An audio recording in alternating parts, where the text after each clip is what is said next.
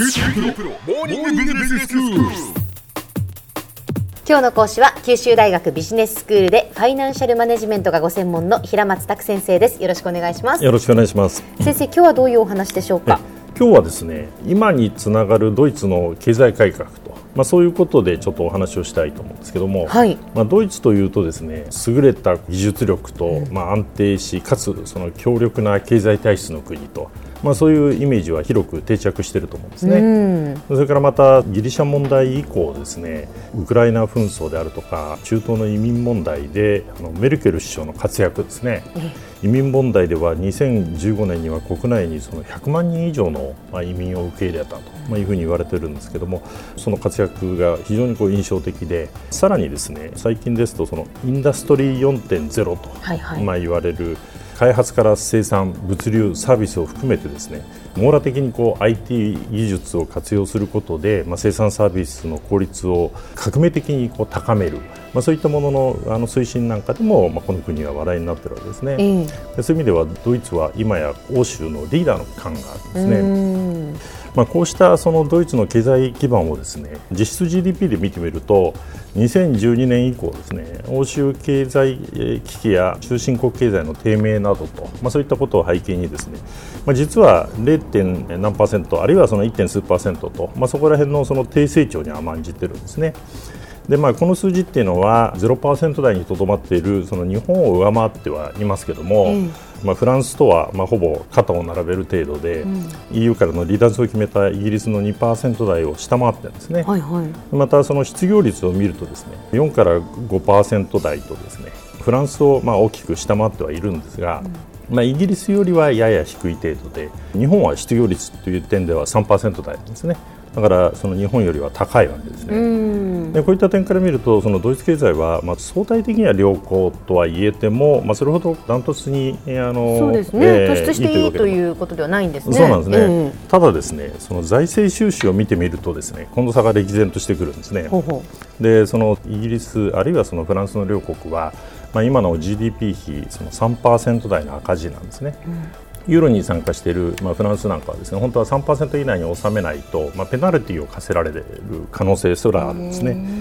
でまあ、日本もですね、まあ、アベノミクスのおかげで、まあ、若干景気が回復してそれでも5%台の赤字なんですね。でこれに対して、まあ、財政均衡に強いその執着を持って臨んできたドイツはですね、まあ、小幅と言いながら黒字を維持してるんですね。うはいはいでつまりその財政に依存することなくですね、まあ、良好なその経済状況を実現しているわけですね。でまあ2005年以来11年間に及んでですねドイツの首相の座にあるそのメルケルさんですね彼女の強力な欧州のリーダーとしてのその活躍というのはこうした強力な経済基盤のもとにまあ実現できているわけですね。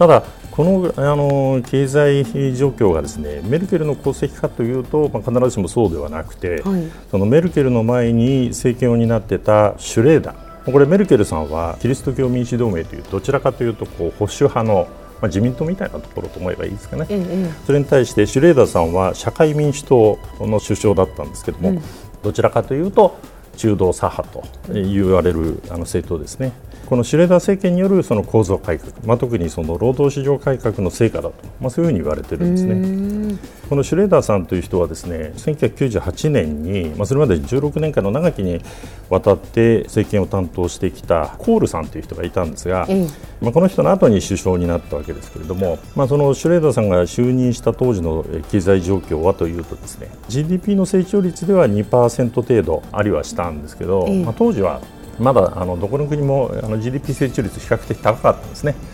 ですからこの2%とは言ってもイギリスやフランスよりも低いですし失業率で見ると、まあ、実はこの時もう2桁に届こうとしてたんですね。それからそれまでですね10年近くずっとこう財政赤字をまあ引きずっていてですねドイツは欧州の病人と言われる状態にあったんですね。ただこれはですね何もシュレーダーの前任のそのコールさんがですね魔法満財政を取って改革を行ったということでもないんですね。はいコール政権もですねあの就任した時は第二次石油ショック後のですね世界経済の低迷期でしてほぼゼロ成長からスタートしてるんですね。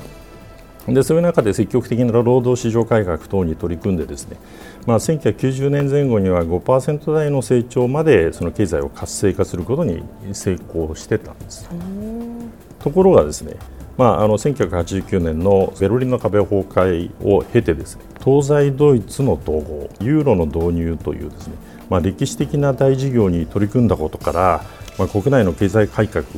の、まあ、中断のやめやむなきに至ったんですね。でそもそもですねユーロ導入に対して後ろ向きだったドイツがですねユーロを受け入れたのはですね東西ドイツ統合をフランスの当時のミッテラン大統領にその認めさせることと、まあ、引き換えであったと、まあ、言われてるんですけども何が言いたいかというと、まあ、この2人はその欧州の将来に関わる、まあ、取引を行ったスケールの大きな政治的リーダーだったわけですね。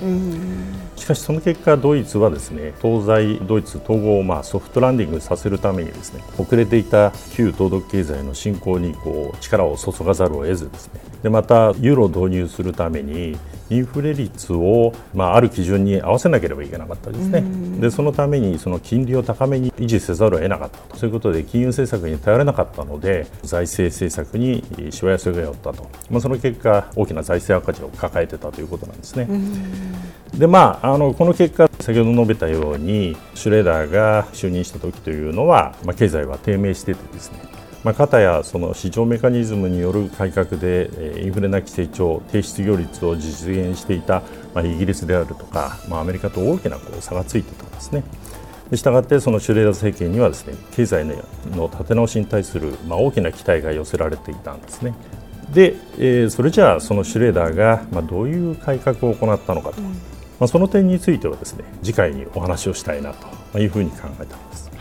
では先生今日のまとめをお願いします。はい、まあ欧州のその政治的経済的なリーダーとしてまあ今活躍しているメルケル政権ですけれども、まあその土台となるドイツの強力な経済これの実現にはですね。東西ドイツの統一やユーロ導入を成し遂げたコール政権とそれを引き継いでですね、まあ、改革に取り組んだそのシュレーダー政権。まあ、この2つの政権がまあ大きく貢献しているわけですけれども国際政治や国際経済のまあ力学を考える上ではですね、まあ、少し長いタイムスパンをとってですね捉えていく視点もまあ必要だと思いますと。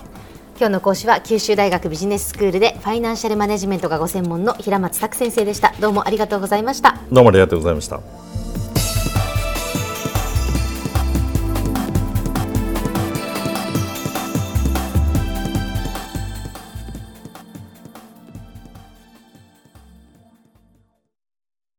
QTプロは通信ネットワーク、セキュリティ、クラウドなど QT ネットがお届けする ICT サービスです。